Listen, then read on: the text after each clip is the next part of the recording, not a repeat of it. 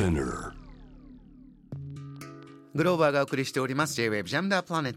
さあ続いては海外在住のコレスポンデントに現地のニュースを届けてもらいます。News from Correspondent 今日はシンガポールとつなぎましょう。日本語でシンガポールの情報を発信するウェブサイトアジアリアンのライター。ご自身のツイッターでもシンガポール情報を発信しています。えつまさんこんばんは。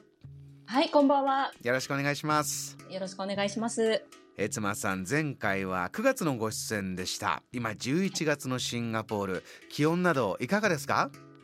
はい、え今日は珍しく快晴でとても気持ちのいい日だったんですが、うん。実はここ最近天気が大荒れで、実は先週大雨警報も出ていたんです。えー、どれぐらいの大雨ですか？ですね、まあ11月通常雨季に入る時期なんですけれども、この,、まあ、あのトレンドがですね10月の後半から今年続いてまして先月の降雨量が過去40年間で10月としては最も雨が多かったそうなんです。あーそれはそれはもうちょっとインフラも追いつかない冠水しただなんだとかそういった状況も起きました？そうなんです。一部あの地下鉄の駅であの浸水があの雨が入ってきてしまってというようなニュースがありました。そうですか。あの地下鉄やその街の様子というのはその後今はいかがなんでしょうか？はい一応ですねあのもう観光客の方出張者の方、まあ、皆さんあの自由に入ってこれるような状況ですので、まあ、非常にイベントも復活していてもう本当にコロナ前に戻ったかのようなちょっとこうコロナ忘れてしまうかのような賑やかさを感じます。あー人々の活気は大変戻ってるということなんですね、えーではそんなシンガポールから早速今日の一つ目の話題何でしょうか？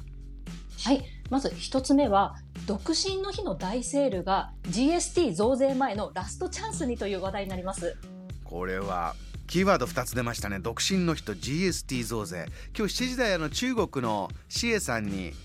この独身の日、中国もちろん大盛り上がりのイベント。でも今年は例年よりも少し何と言うんですか理性的な消費というかね、えー落ち着いたんだよなんていうトレンドも伺ったんですけれどもシンガポールも毎年独身の日は盛り上がりますか？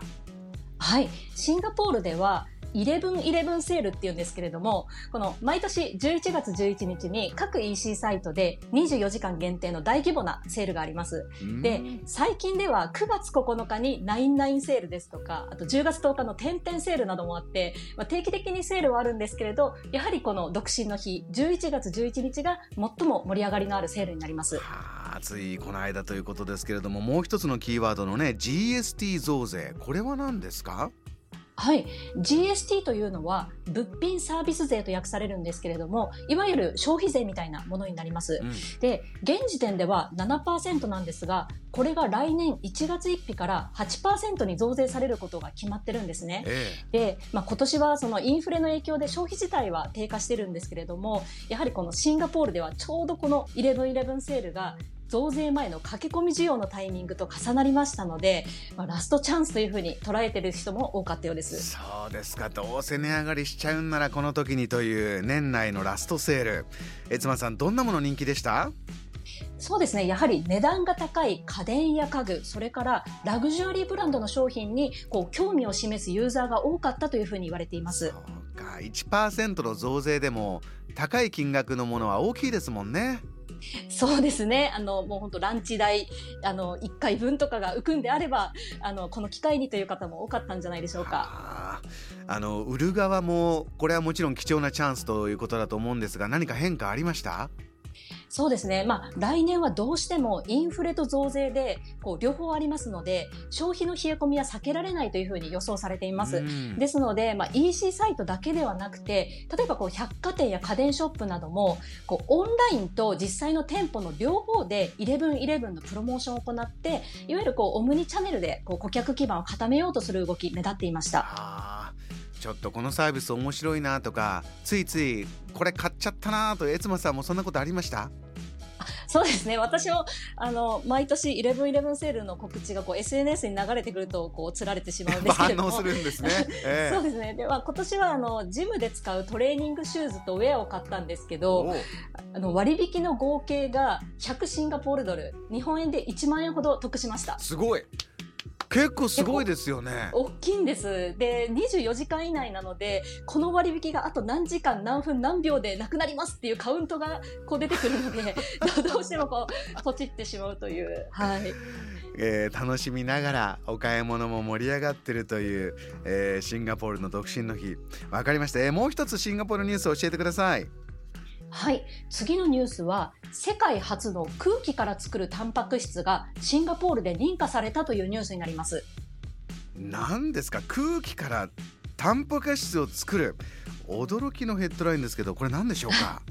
はい、先月シンガポールの食品庁が空気から作る代替タンパク質の粉末を新規食品として世界で初めて販売許可を下ろしたんですね、うん、でこれはフィンランドのソーラーフーズというスタートアップ企業が開発した商品でソレインという名前なんですけどこれが2024年から本格的に生産が開始されるようです。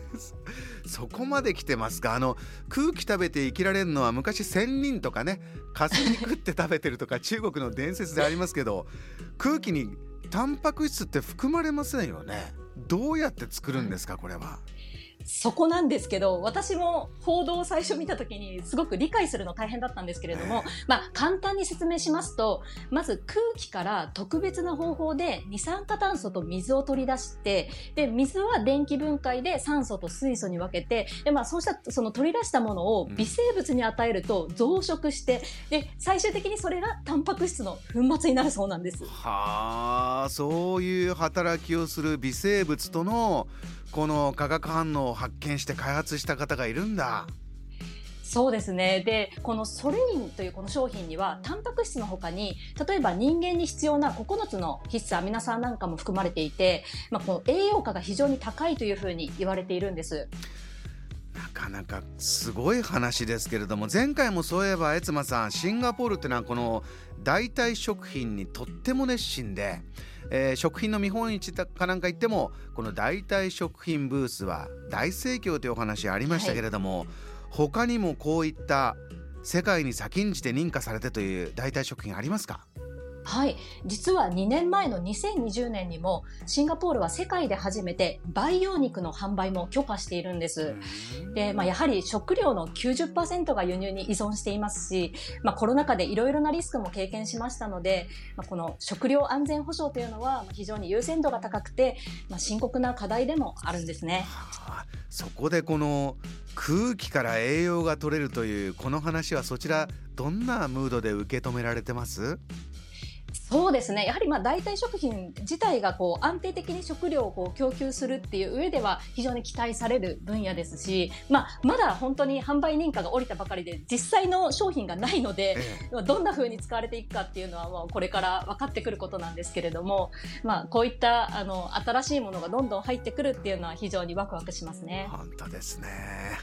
えー、わかりました。つまさん、本日もお忙しい中最新リポートありがとうございました。あ